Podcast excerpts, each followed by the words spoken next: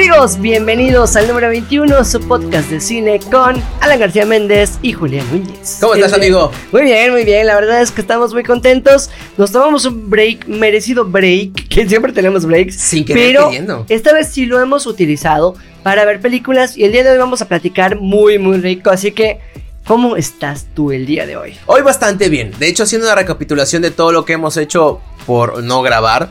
Curiosamente, uno de nuestro- nuestros propósitos de año era volver a retomar, ver más películas, ver más series, ver más, contenido. Y curiosamente lo hemos estado haciendo. Porque Es cada que- vez que vamos a grabar, vemos algo, platicamos de esto. Decíamos, vamos a ver una película y después grabamos el podcast y al final de cuentas no grabamos porque ya terminas como que o cansado o dices, bueno, ya tu, tu cerebro. Pero una de las realidades es que nosotros nos gusta hablar de cine y no puedes hablar mucho de cine si no ves cine. Exactamente. Y nos estaba pasando eso, nos estábamos como que ciclando un poquito de que por trabajo, porque pues como ustedes saben, el señor y yo pues tenemos 80 trabajos, o sea, solo nos falta vender cochinita los domingos, que espero que muy pronto que lo, muy pronto sea, ¿no? lo hagamos, pero ya no nos daba tanto tiempo de, de ver películas. Y sí era muy necesario para poder hablar de ellas y para seguir nosotros pues co- con nuestra opinión vigente como nutrir nuevamente esa partecita. ¿No te parece? Muy bien, la verdad es que me parece bastante bien y muy acertado el comentario. Tan así lo aprovechamos que tanto producción, producciones nuevas, porque aprovechamos este... Ah, ¿qué será? Estas semanas donde hubo un montón de estrenos que eran bastante interesantes. Es que para, que para que la gente sepa, como que calendarizamos los estrenos y decimos, los vamos a ver para poder platicarlos. Y sí los vimos, pero... Pero no- y las Pero no- platicamos.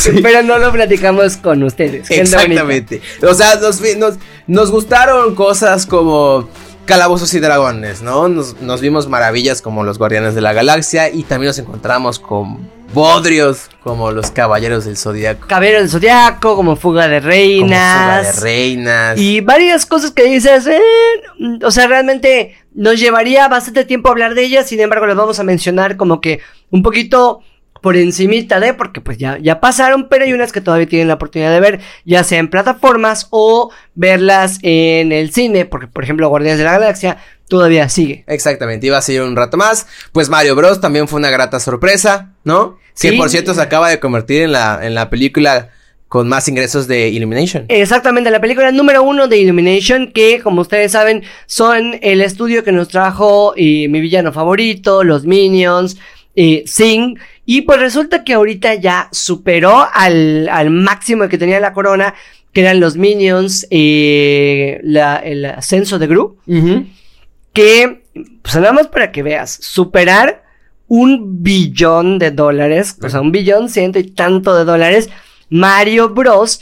llegó a un billón doscientos dieciséis millones novecientos ochenta y tres mil trescientos treinta y dos dólares en ganancias hasta el día de hoy. Ah, Y todavía sigue en cartelera. Sí, probablemente tenga más ingresos. Es que la verdad es que creo que fue una fórmula bastante, bastante buena. Creo que le atinaron mucho al público, saben a lo que le jugaban, que insisto, creo que es una, creo que es fórmula ganadora saber qué producto tienes y saber a lo que le juegas. Entonces Mario Bros es el ejemplo perfecto para esto. Claro, al final de cuentas, y yo creo que como un estudio que sabe divertir a los niños, ya sabe su fórmula, y de hecho lo mencionábamos. O sea, al final de cuentas, hemos visto esta metodología o esta, este esquema ya conocido en varias películas de Illumination, pero le agregaron todo lo que era la nostalgia de Mario Bros, todo lo nuevo, etcétera, que pues funcionó bastante. Un montón de referencias que incluso mencionas que es para chicos y también es para grandes, porque curiosamente todas las películas que ha sacado Illumination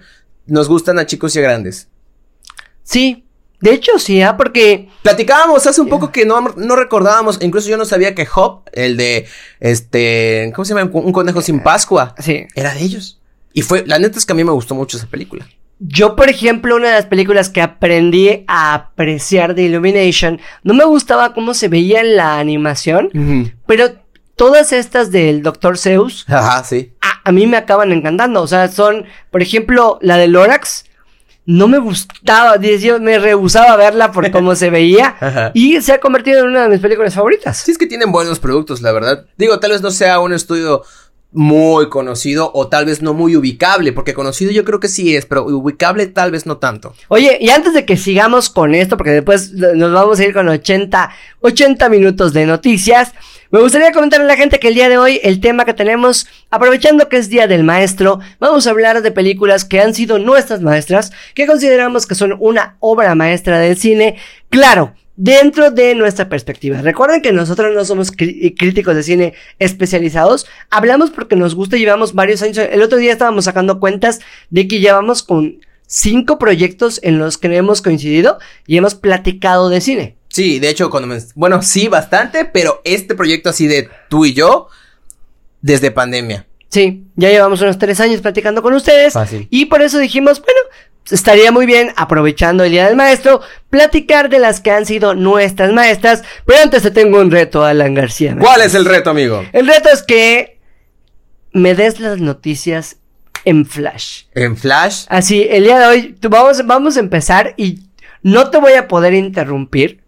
No te voy a poder interrumpir hasta que tú me des la pauta, porque claro que quiero opinar, pero para que podamos abordar los temas que habíamos dicho, y te parece, la próxima, si quieres, yo doy las noticias en flash. Lo bueno es que no son tantas noticias ahorita, son cuatro rapidísimas que les. Bueno, tres, cuatro. Que, que, ya desarrollamos una que, fue la de Mario Bros. Ok. Muy bien, vamos a ponerle el cronómetro a Alan García. Rapidísimo. Ahí les va. Tú me dices. yo te voy a poner el cronómetro y ustedes van a checar junto conmigo. Tienes ¿Dos minutos? No, incluso hasta menos, hermano. Nada más, no, ah. nada más no me interrumpas, que creo que es la, creo que es el reto. Es el reto, es que, tú te calles, perro. ah, ahora resulta que por mí tarda mucho el podcast. y bueno, ahora sí, estas son las flash, flash informativo al estilo de Alan García. Okay. ok, muy bien, ¿listo? Comenzamos. Ok, noticia flash número uno. Resulta que la huelga de los del sindicato de guionistas de Estados Unidos va para largo. ¿Y esto por qué? Resulta que los sindicatos y las productoras grandes se ponen de acuerdo mucho antes de escribir estas producciones para saber cuánto van a ganar los guionistas en un lapso, por ejemplo, de 3-4 años. De 2020 a 2022 ha habido obviamente un incremento de trabajo y a la vez un este, a la inversa, ha habido muy poco trabajo por las cuestiones de COVID y por el golpe fuerte que ha tenido eh, vía streaming las plataformas, por supuesto, y por su consecuente las, de las producciones que se van en las plataformas.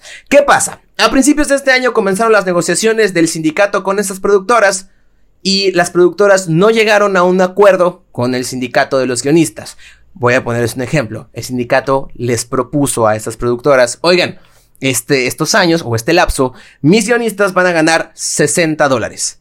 Las productoras dijeron, Nel Pastel, te vamos a dar 30 y aguántale como quieras, bro. Te queda un minuto, te queda un minuto. ¡Ay, no manches! Y entonces el sindicato dijo, no, pues no, me voy a huelga y se fueron a huelga. Hay dos películas que están haciendo sus giras internacionales, entre ellas La, la Sirenita, ¿La donde el conductor de Venga la Alegría, Patricio... Güey, Borghetti. Ay, de verdad que vi la entrevista muy bonita hasta que abrió la boca este brother y le dijo, le dijo, te juro, te juro que nadie estaba viendo tu color de piel. Te prometo que mi esposa, mis hijos y yo estábamos perdidos en tus ojos. ¡Quiero hablar! ¡No! Y última noticia antes de comenzar a, platicar de esto es que eh, el elenco de Rápidos y Furiosos, parte 10, este, se encuentra en México promocionando la película y hay dos fuertes rumores. Número uno, que Dwayne La Roca Johnson regresa como el personaje del gerente Hobbs. Cinco. Y cuatro. Que la última película se, va a dividir en tres partes. O sea, 10-1, 10-2 y 10-3. Gracias. Cero. muy bien, muy bien. ¿Qué pasó, amigo? Me perdí en tus ojos.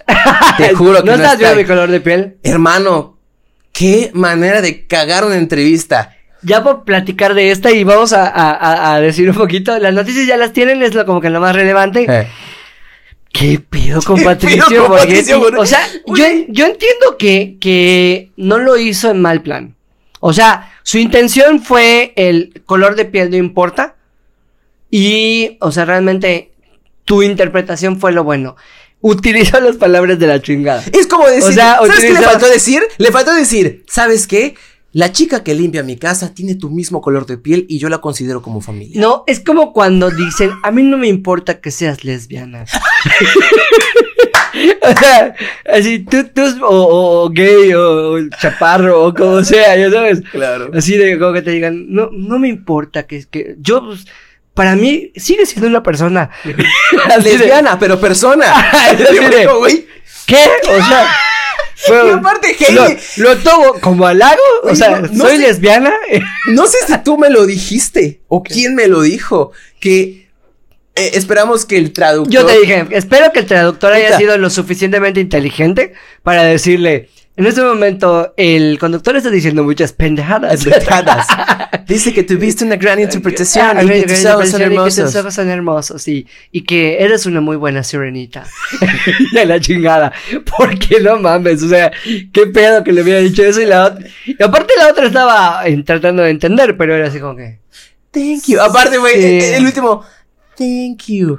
Y la neta es que coincido contigo. No creo que haya tenido una mala intención. Pero es un ejemplo perfecto de la especie de deconstrucción que estamos teniendo.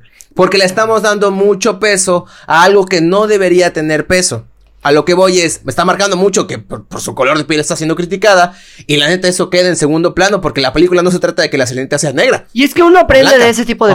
Bueno, tú me vas a, a, a dar la razón que cuando tienes una conducción diaria, o sea, de que todos los días tienes un programa de variedad, como en su momento trabajamos en Mañaniáticos o... o ¿En Mañaniáticos? Eh, eh, o, no, o por ejemplo, a mí me pasaba en Huevos Revueltos, que dices, tienes... No es Mañaniáticos. ¿Qué? No es Mañaniáticos. ¡Problemáticos! ¡Problemáticos! Saludos.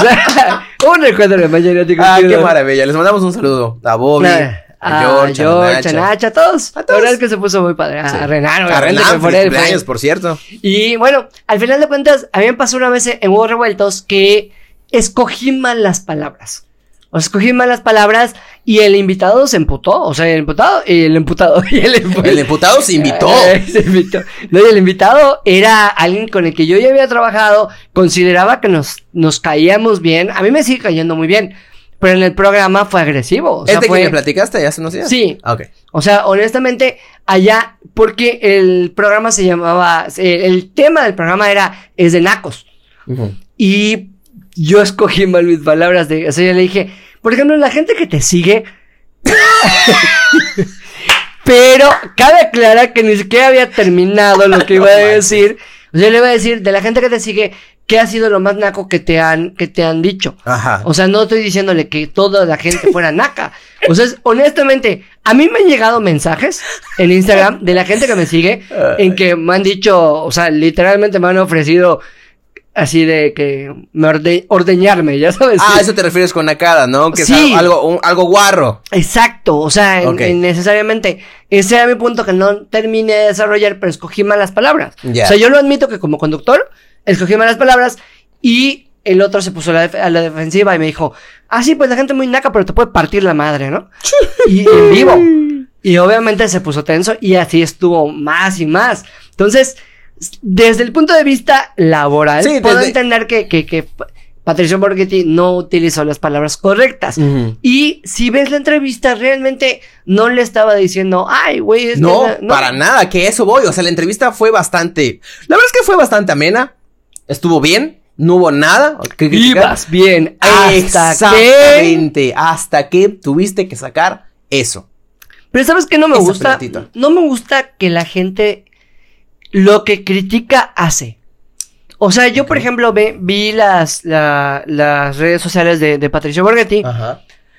Y publicó aquí en la, en la premiere de La Sirenita.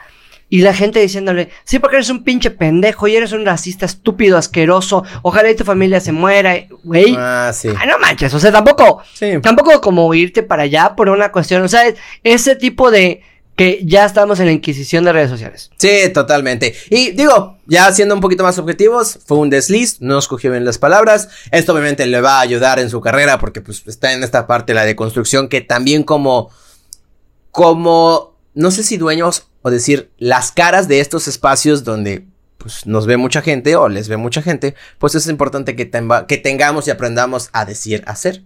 Claro, sí, al final de cuentas te, te, dedicas a esto, todo lo que digamos, que inclusive nos ha pasado a nosotros wey, y lo hemos así, reconocido supuesto, no so y está grabado o, como lo hemos reconocido. O este brother, güey, el que subió la foto con Jessica Jones cuando falleció, ¿te acuerdas? No, Jessica Jones, este... Ay, Ah, Ay, Heritage. Heritage. Rebecca Jones. Eh, Rebecca Jones. Y yo, Jessica Jones. Jessica Jones. Se murió pero en Breaking Bad, güey. Y yo, se murió pero era, era actuación, Alan. Ah, no se murió. No, no murió. O sea, esta era su novia, pero de 80. Ella ya se puede ver mi edad. bueno, pues ahora sí, amigos. ¿Qué te parece si, porque obviamente por el tema nos va a llevar un tiempecito, empezamos a platicar con la gente de cuáles consideramos que son unas obras maestras? Cabe nuevamente la aclaración que de acuerdo a lo que nosotros consideramos que nos ha enseñado algo y nos ha gustado para que podamos compartir con la gente que si no la ha visto, Ajá. pues es un must. ¿Qué es un must? Es algo que debes de hacer o ver. ¿Y qué es una obra maestra? Esta es una muy buena pregunta. Mira, la definición de obra maestra en general. Se puede decir que es algo que es un parteaguas en un punto, ya sea de la literatura, del cine o de cualquier tipo de arte. Porque hace que se revaloren algunas de las cualidades que en ese momento están consideradas como un clásico o algo por el estilo. En el caso, digamos, más específico del cine, digamos que analizando esta definición, son películas que han llegado a reinventar o agregar algo que a partir de esta película ya se considera un término, o muchas de hecho, Ajá. son como que dicen a partir de esto, eso es lo que es se una, es espera. una antes y un después. Exactamente. O sea, estamos hablando de películas del calibre, del calibre 50. No es cierto, no es cierto, es un mal chiste. de Ciudadano Kane, del Padrino, Cantando bajo la lluvia, La vida es bella, etcétera, ¿no? etcétera. Películas que en el momento llegaron, hicieron una aportación y e inclusive hay unas que han abierto géneros. Mira, yo creo que una de las películas que tengo así muy consciente, que luego obviamente supe que fue un antes y un después en uno, la anim- animación, eh, CGI, este, y efectos especiales, fue Matrix. Sí. Sí, yo creo que fue una película así que me voló la cabeza. La trilogía en general. Y sabes qué? Tan me voló la cabeza y tan fue... tardé mucho en asimilar esa trilogía. Porque cuando vi la primera película me quedé muy picado con la historia. Y me puse a ver una serie animada llamada... Bueno, es una película que era una recopilación, que era Animatrix, donde habían varios cortos que tenían que ver con la Matrix, pero los cortos estaban tan bien animados que hasta era un poquito como grotesco verlo a mi edad. Eso yo lo vi muy joven. Bueno, no tan joven, pero la vi joven. Entonces, cuando terminé de ver eso, me quedé con ganas de ver más Matrix, pero como incómodo, porque no entendía qué es lo que estaba viendo, qué es lo que acababa de ver. Obviamente ya más grande y con más conciencia dije, qué bonito ser parte de esta revolución en el cine, como lo fue Matrix. Entonces yo creo que Matrix es una obra maestra por lo mismo. Sí, porque estamos hablando de que Matrix, y como tú dices, la cuestión visual Eh, fue totalmente a partir de Matrix ya como que un estándar de lo que se espera de unas eh, películas de acción. claro. ¿Ok? Aparte de que te generaba mundos, o sea, creó los mundos, creó actuación, o sea, todo lo que era el estilo de ciencia ficción fue así de que a partir de Matrix ya todo como que trataba de reproducir la misma eh, Como fórmula. ¿Por qué? Porque incluso también estaban entrando en el nuevo milenio. O sea, Matrix cayó así, como anillo al dedo en el nuevo milenio, tra- trayendo historias de ciencia ficción, de nosotros contra las máquinas. ¿Qué pasaría si las máquinas se apoderan del mundo y nosotros Sí. estamos dentro de una? Entonces, nos voló la cabeza completamente. Claro, como sociedad, al final de cuentas, nos trajo hasta una pregunta, nos replanteó el ¿si estamos nosotros viviendo esto? O sea, Y qué curioso que en esos tiempos, güey, estábamos viendo en la pantalla grande cosas como Matrix, mientras en casa todavía escuchábamos cómo se conectaba el internet a nuestra computadora. Y cuando levantábamos el teléfono escuchábamos el... O sea, es el punto A tan lejano del punto B y míranos ahora. sí, y ahorita, por ejemplo, nosotros, nosotros estamos viviendo esa parte de la inteligencia artificial. O sea, que dices, ¿cuántos años adelante estaba Matrix? Que ahorita tú puedas ver, eh, no sé si viste que en mi página, Julián Núñez MX, eh, en mi página compartí el, la asistencia de la princesa Diana, de eh, el Freddie Mercury y de Sí, en los Met Gala, ¿no? En las Met Gala. O sea, pero tú ves las fucking imágenes Sí. y si en un futuro alguien rompe todos los libros de historia, solo quedan fotos. O sea, y dicen que en el 2023 van a creer que Lady D estuvo ya. Eso sí. Y digo, eso es punto y aparte, pero eso me genera un conflicto muy grande, porque luego la gente agarra eso como noticias falsas, por ejemplo, como... ¿Lo de Selena Gómez? O no te vayas muy lejos, las fotos de La Roca en Moana Live Action son totalmente falsas, son hechas por inteligencia artificial, pero la gente lo está publicando como, oye, así se va a ver La Roca en el live action de Moana. Y yo, güey, no, o sea, neta, investiguen un poco. Se ve muy bien, pero pues no, la neta es que no. Sí, y sabes que, por ejemplo, yo le, le hice. Le hice una pregunta al público de mi Instagram y Alex nos dice que Interestelar es una obra maestra. Es una película que de hecho tú me has recomendado mucho y es digna de platicarse. No es una obra maestra, o bueno, perdóname Alex, creo que es una gran película, pero tiene más de nuestro corazón que per se el producto que es. O sea, la película es muy buena, pero siento que a nosotros como personas nos gustó tanto que le hicimos nuestra y pensamos que es una obra maestra. Pero porque sí- nos marcó. ¿Me explico? Sin embargo, tal vez sí podría entrar dentro de esa partecita de si marcó un antes y un después. Porque hay. Pero bueno, antes y después de qué? ¿Me explico? O sea, pero realmente, por ejemplo, en cuestiones de los viajes del tiempo, en todo ese tipo de, de, de cosas que, que la gente le gusta ver en ese tipo de películas, Interestelar es una de esas que siempre se cuela como las favoritas. Eso sí. Siempre tienen así de, de que dices, güey, no mames, Tienes que verla. Sí, sí, se trata de ciencia ficción, de hasta de drama familiar si lo quieres ver. O sea, llevo generaciones leyendo el, el My favorite movie is Interstellar. Interstellar. O sea, sí podría entrar dentro de. Sin embargo, dentro de mi top 10, no, no, la, no la metería. Pero sí considero que sí, tal vez podría ser como que una de esas películas. Y al final de cuentas, pues el ejercicio fue preguntarle a la gente. Claro que sí. dentro de eso, Fíjate que hablando de Christopher Nolan, creo que Christopher Nolan es, es- es de, de esos directores que ves la película y sin saber que es de él, sabes que es de él. Ahora, si me preguntas cuál es mi película favorita o cuál creo que es la obra maestra de Christopher Nolan, creo que me iría más o Batman el Caballero de la Noche o tal vez El Origen. En efecto, hablando de Christopher Nolan, la mejor película, que es el que nos dio Interestelar, como acabas de mencionar, es El Caballero de la Noche. El Caballero de la Noche es un antes y un después de esta película, lo que esperamos de una película de superhéroes. Cosa que Interestelar no. Que ahí, que ahí me iba más para allá. Sí, obviamente es muy subjetivo y es muy respetable. Por supuesto, no te voy a decir que no. Es una maravilla de película. ¡Qué bonita! Pero Batman en el género de superhéroes o en el subgénero de superhéroes fue otro pedo. O sea, otro, otro pedo. Y le hemos platicado también en este podcast. O sea, el cómo agarró esta figura ícono de los superhéroes y la plasmó en un mundo real, sombrío, turbio, fue, pero mire, Sí, a partir de eso empezamos a ver Monumental. otro lado de los superhéroes. sí. O sea, y otro lado de los villanos, al grado que a partir de esa ya empezaron los spin-off totalmente basados en los villanos. Se empezó a humanizar lo que estás esperando ver de un Batman, tal cual. Ujú. ¿Ok? O de, de cualquier superhéroe, ya no era solo ese inalcanzable, Exacto. sino que tenía un punto del que mira, ok, de hecho, 2008, hablando de que Avengers empezó, o sea, Sí. Iron Man fue 2010, Ujú. O sea, fue un antes y un después. Eso te iba a mencionar. O sea, que literalmente tal es- vez el, el, o sea, la fórmula de Christopher Nolan con Batman forzó, y no de mala manera, sino de buena manera, porque vimos el resultado hace unos años, forzó este, esta nueva forma de hacer cine de superhéroes con Iron Man y el universo cinematográfico de Marvel. O Claro, sea, tal vez dijeron, no mamen, dejó la vara muy alta, ¿cómo hacemos para llegar o superar esa vara? Sí, porque mm, si tú te vas, por ejemplo, a las Batman de Tim No Burton, me voy a ningún lado, amigo. Aquí No voy te a estar. vayas, por favor. Si no regresas en viaje del tiempo.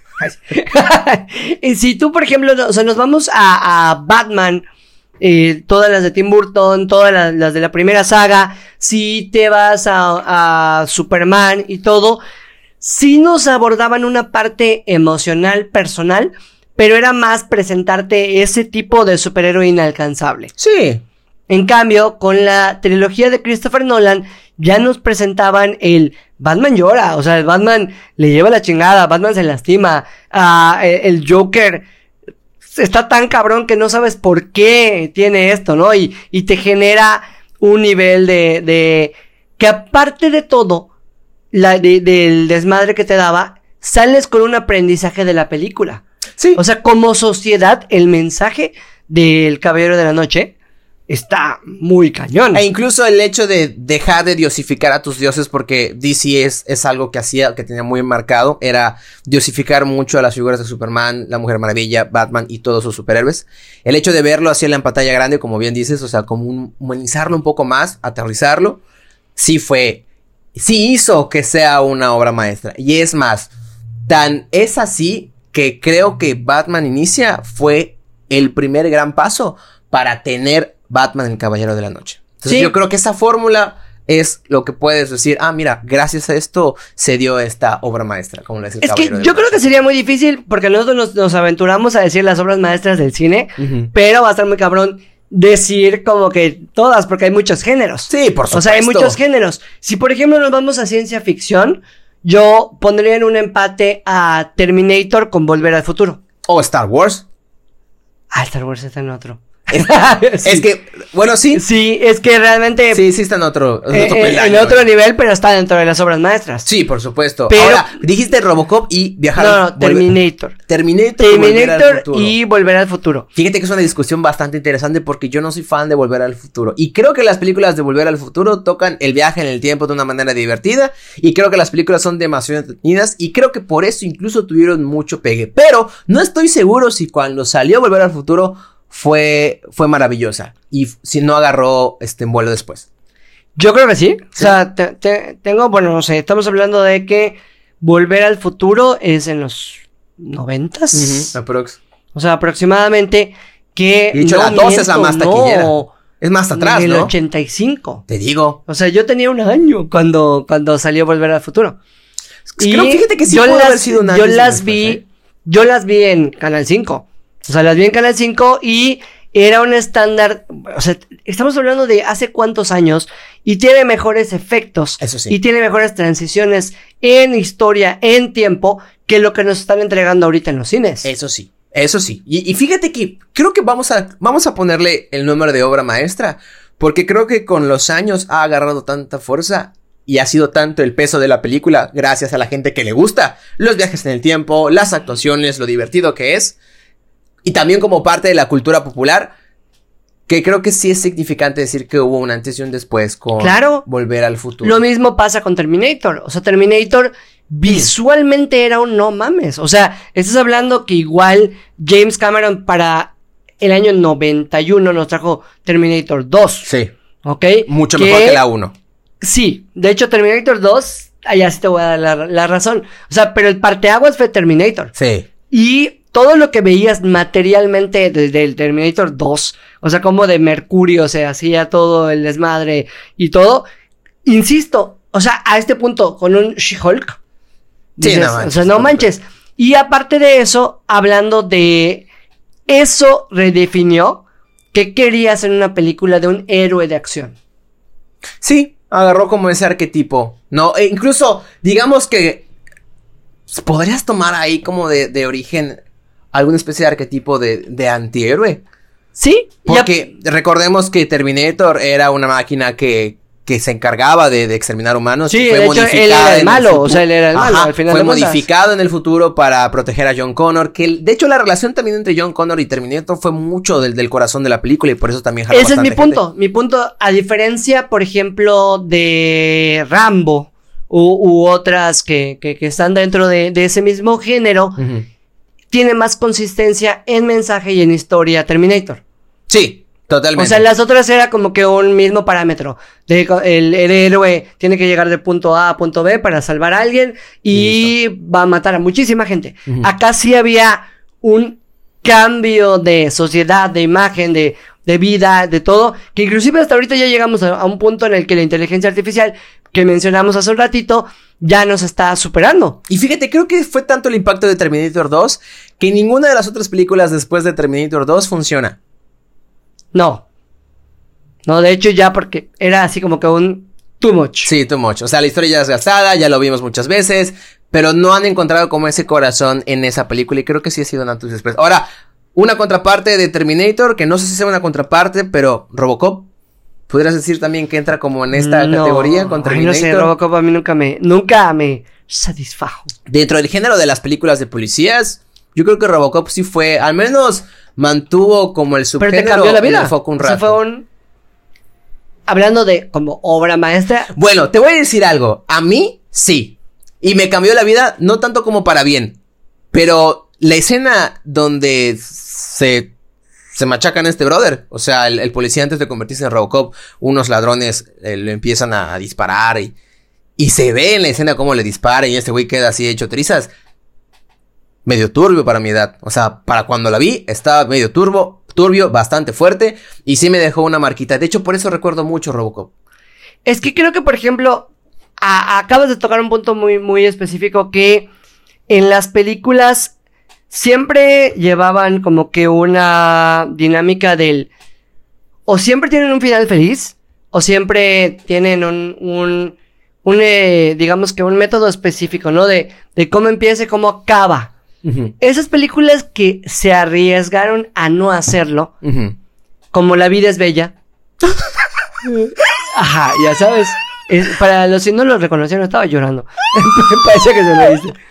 Pero La vida es bella, sí considero. Y sí lo es, amigo, Sí. dura a veces. Güey, pero fuera de mamadas, la, la, la, la vida es bella de Roberto Benini, si dices.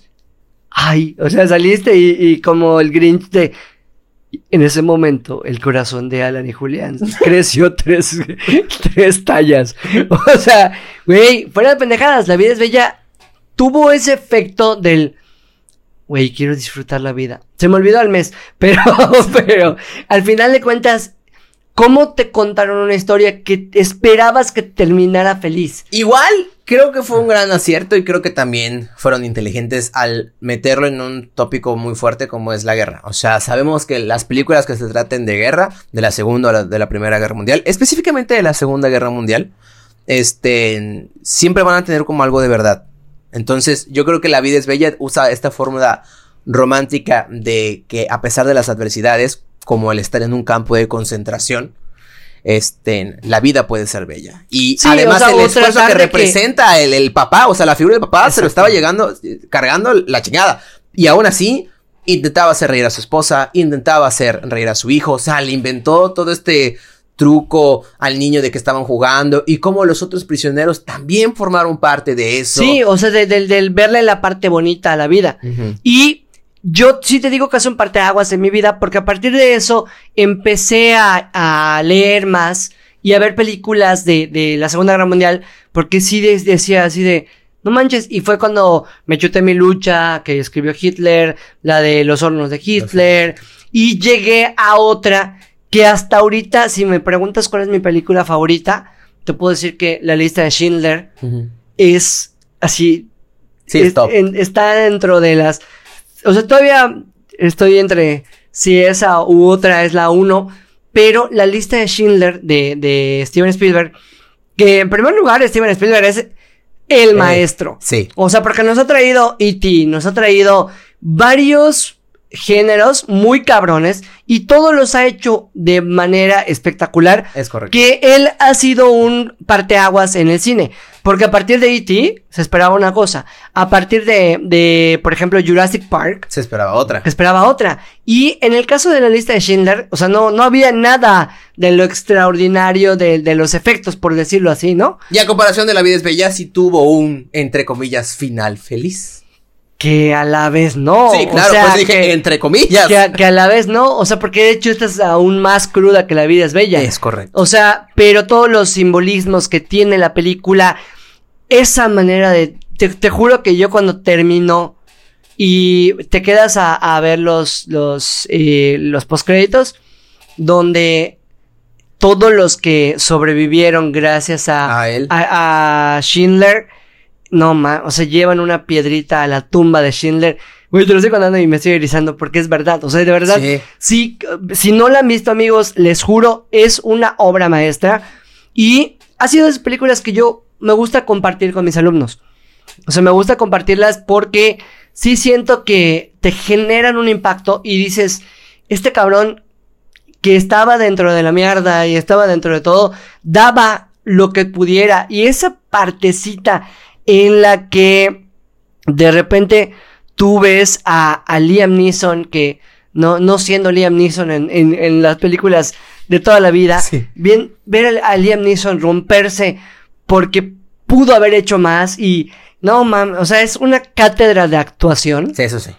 que dices, qué chingona película. O sea, la verdad para mí, la, la lista de Schindler sí considero que es una obra maestra en general. Lo es, lo es, amigo, lo es. Y el género tan difícil que es. Bueno, es un- podríamos decir que es un. Bueno, no un género, un tópico. O sea, tocar la guerra en la película siempre es algo significativo. Siempre es algo de verdad. Siempre hay algo que te deja. Porque incluso la, la más reciente que creo que vimos hace poco de, de guerra fue. ¿Sí no va a dar el frente? Y también muy bonita, ganó premios. O sea, Sí, es que pues es un tema difícil, es un tema Sí. fuerte y todo. Es que en general, si nos ponemos a ver, o sea, pueden ser kilómetros de, de que una te genera un sufrimiento, la otra diferente, pero siempre te dan un mensaje.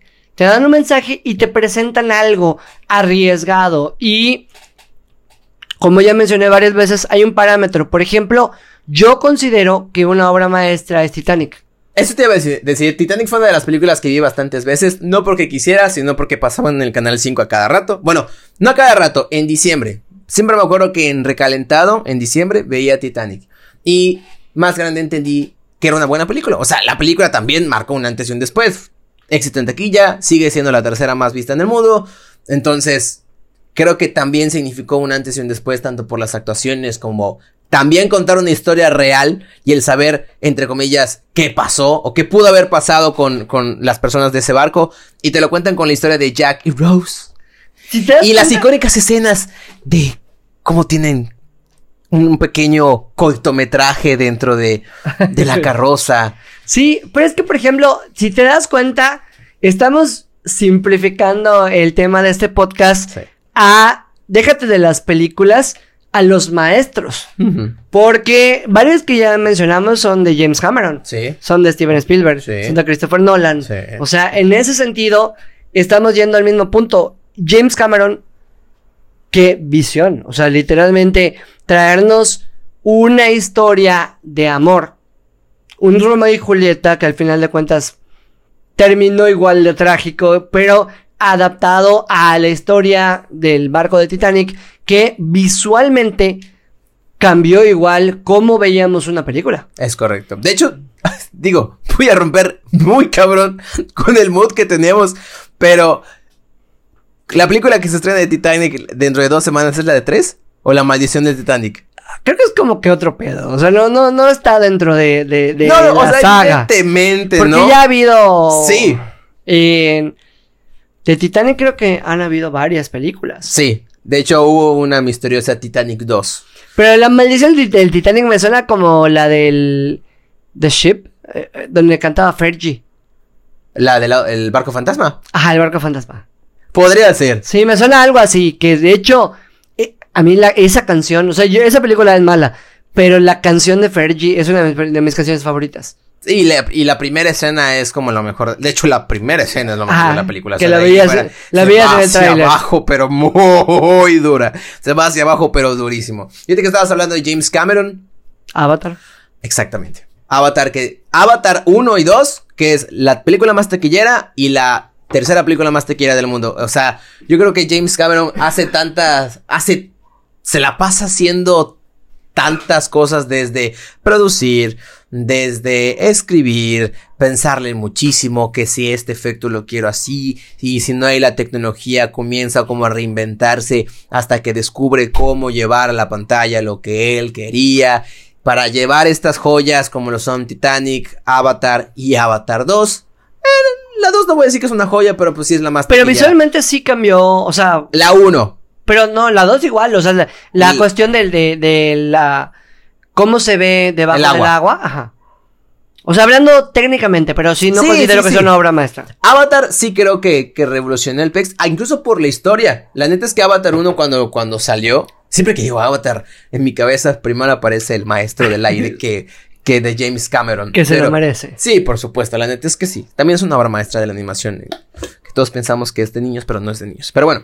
Oye, ah, bueno, termina con, con, con James Cameron Ajá. y hablamos de animación, porque Ahorita también hay obras maestras. Que bueno, que podría, bueno, no, no cuenta. Los efectos especiales que vimos en Avatar la historia que vimos en Avatar en su tiempo fue demasiado refrescante y pintaba como un futuro demasiado prometedor y brillante. La neta es yo creo que esa mecha ya se apagó, si me preguntan. No creo que las producciones que vengan de Avatar sean malas. ojalá y me equivoque y veamos una revolución como solo James Cameron podría venirnos a dar en estos tiempos, la neta.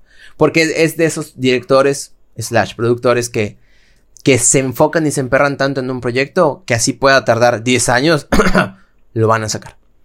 Sí, es que por ejemplo, hablando ya de, de animación, obviamente tendrían su, su, mérito todas las que son los clásicos de, de Disney. Desde Blancanieves en 1937. O sea, lograr eso visual. Y si no han tenido la oportunidad, amigos, véanse los especiales que hay en Disney Plus de cómo hacían las caricaturas antes, que eran maquetas y maquetas cañoncísimas, que literalmente había el dibujito de Bambi y, los iban intercalando, mezclando las capas. sobre dibujo. El brother de, la, de la, el macho, el macho, la persona que ve. Babeaste. ¿Qué habló tú? La persona que inventó las hojas de calga se ha de haber hecho millonaria por esos años.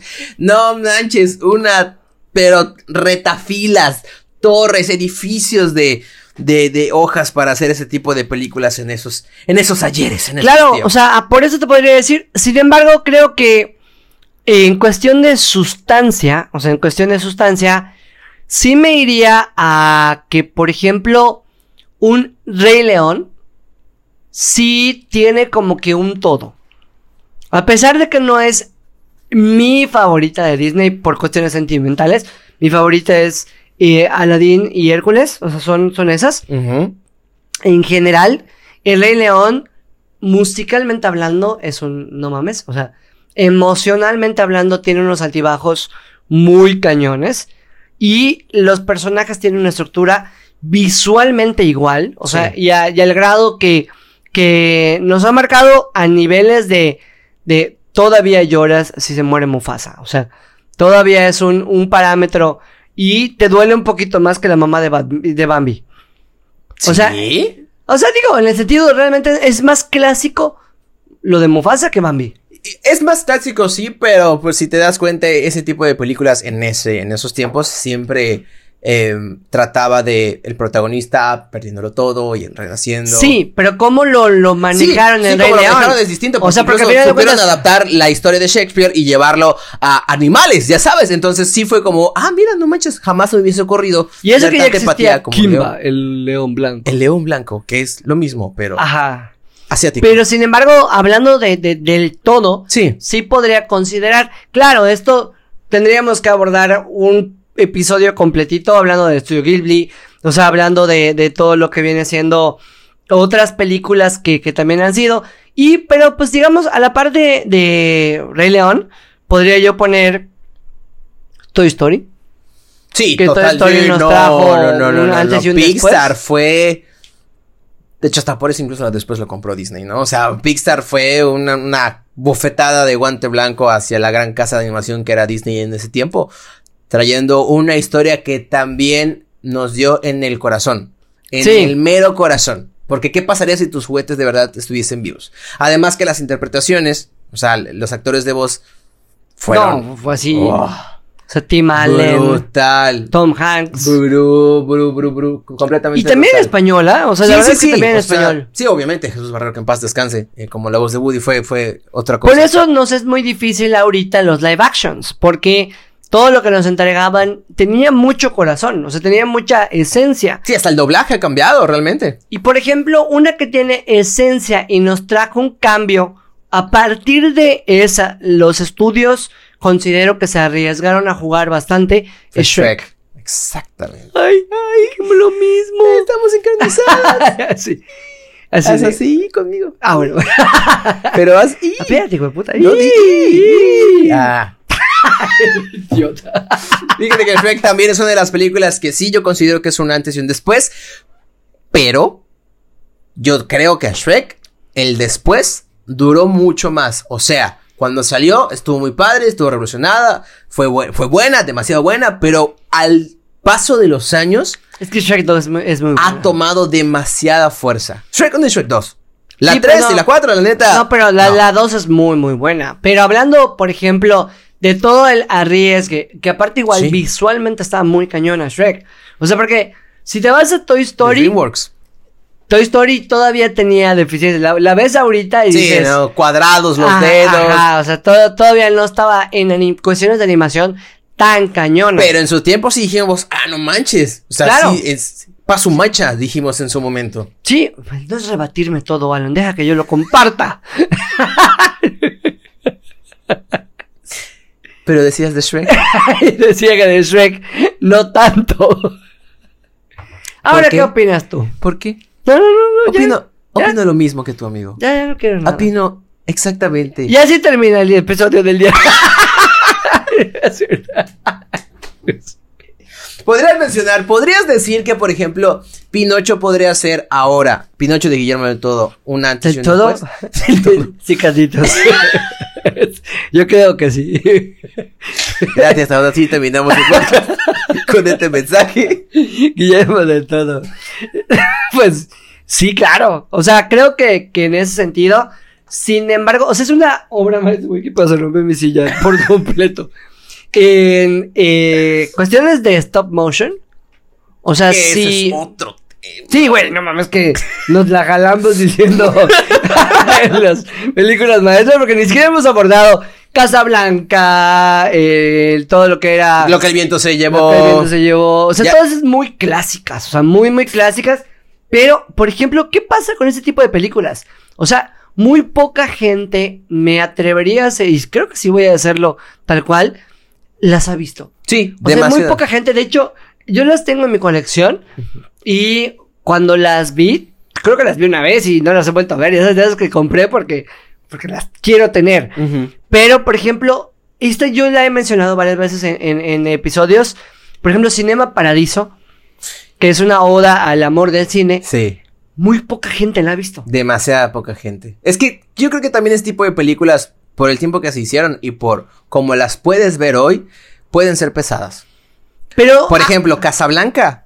Yo considero que es una película pesada, que puede ser incluso aburrida si no te gusta el cine o no te gusta ese tipo de películas. pero por ejemplo, yo creo que acá sí, sí, sí, diría. O sea, regularmente la gente que nos, que nos escucha es porque le gusta el cine. Sí. O sea, sí, a veces está padre hacer ese ejercicio de, de decir, bueno, ¿por qué son un clásico? Y si te das la tarea de, de no sé, de de repente verte en Taxi Driver, verte en Pulp Fiction, verte todas esas que son un, un must, tal cual, sí es un ejercicio que gozas. Demasiado, porque ves la diversidad, porque te das cuenta que la diferencia de, de cómo se grababa en los 80s, en los 70s, en los 90s, o sea, sí ves una diferencia y ves, incluso hasta ves una cierta evolución. Oye, ves la esencia, o sea, ves, ves la esencia de... Bueno, no te, no te voy a ir lejos, hasta, hasta hablando de, digamos, comedias románticas de los 90s. O sea, la esencia de un... La boda de mi mejor amigo. Ah, no manches. O sea, a diferencia de, No Manches Frida, o sea, en el buen sentido, ¿no? Que te digo, no, no, no es que sea buena o mala, pero hablando de eso, sí estaría chido, y les hago la invitación a, a la gente que nos está escuchando, que hagan ese ejercicio de decir, ok, los clásicos de cine o las obras maestras son estas, o hacer tu listita de películas que quiero ver y las vas viendo. Porque, por ejemplo, tengo, o sea, un, un amigo que me dijo, güey, no quiero ir al cine esta vez. Quiero, ¿Qué me recomiendas, no? quiero que veamos Mulan Rouge, porque no la he visto. Moulin Rouge, cómo me marcó, hermano. Moulin Rouge es un antes. Por esa perra película me, me fascinan los musicales. Por esa película conocí a Nicole Kidman. Por esa película dije, de grande quiero ser Iwan McGregor. A ver, Nicole Kidman y yo. Y yo, ya tienes que ponerte en dieta, hijo. Ay, quiero toser sangre. No manches, Moulin Rouge, de verdad. Yo la considero mi obra maestra, güey. Bueno, no mía porque yo no la hice, ¿verdad? Pero sí fue un antes y un después. O sea, Sí. esa película fue la que me introdujo al mundo de los musicales. Sin saber que era un género. Claro, es que al final de cuentas Mulan Rouge, y déjate de eso, el, el, el- la adaptación musical, todo ese, ese mashup que hicieron entre películas modernas, eh, perdón, entre canciones modernas y la época, más toda la fantasía que te presenta en general, sí es porque es la- si te das cuenta la, la esencia de la típica historia Sí. que vemos que, Sí. que se le criticaba mucho a Mario Bros. Sí. O sea, Mario Bros. de que es que el malo está enamorado de yo, dude. No viste Mulan Rush. O sea, si te emputa eso, no viste Mulan Rush porque es la, es el clásico. Siempre Jafar quiere casarse con la princesa y el otro va a querer con este. O sea, Cambia que a veces uno es un rey o es un heredero, el otro viene de abajo, pero es muy talentoso y con el poder del amor pasan cosas. Exacto, pero ¿cómo te presentaron un musical? Yo creo que sí, Mulan Rouge en ese sentido. Entonces, para finalizar por mí, o sea, digamos, yo te diría que necesitamos un episodio que sea la continuación De de, este, este, puede ser. Y tal vez podríamos hacerlo por género. Me parece bien. O sea, por género para que podamos decir porque es muy difícil. Sin embargo, dentro de las películas que yo les digo son obras maestras, en lo personal, véanlas. Obviamente está Gladiador, Eterno Resplandor de una mente sin recuerdos, que para mí igual es un impacto muy, muy grande. Y como ya mencionaste, está Matrix. Caballero de la Noche, está Titanic. El Dictador me gusta mucho. ¿eh? El dictador es muy buen amigo. El Ciudadano Kane es una película que todos deberían mucho. de ver. Alguna película de, así vamos a escuchar mamador, pero alguna película de Charles Chaplin deberían de ver, porque incluso el El, el- el mensaje que dan en el, el Dictador está cabrón. O sea, está muy chido. ¿Cómo se llama esta película de Charles Chaplin que fue la primera película? eh, no fue la primera película así con sonido, pero sí fue como el...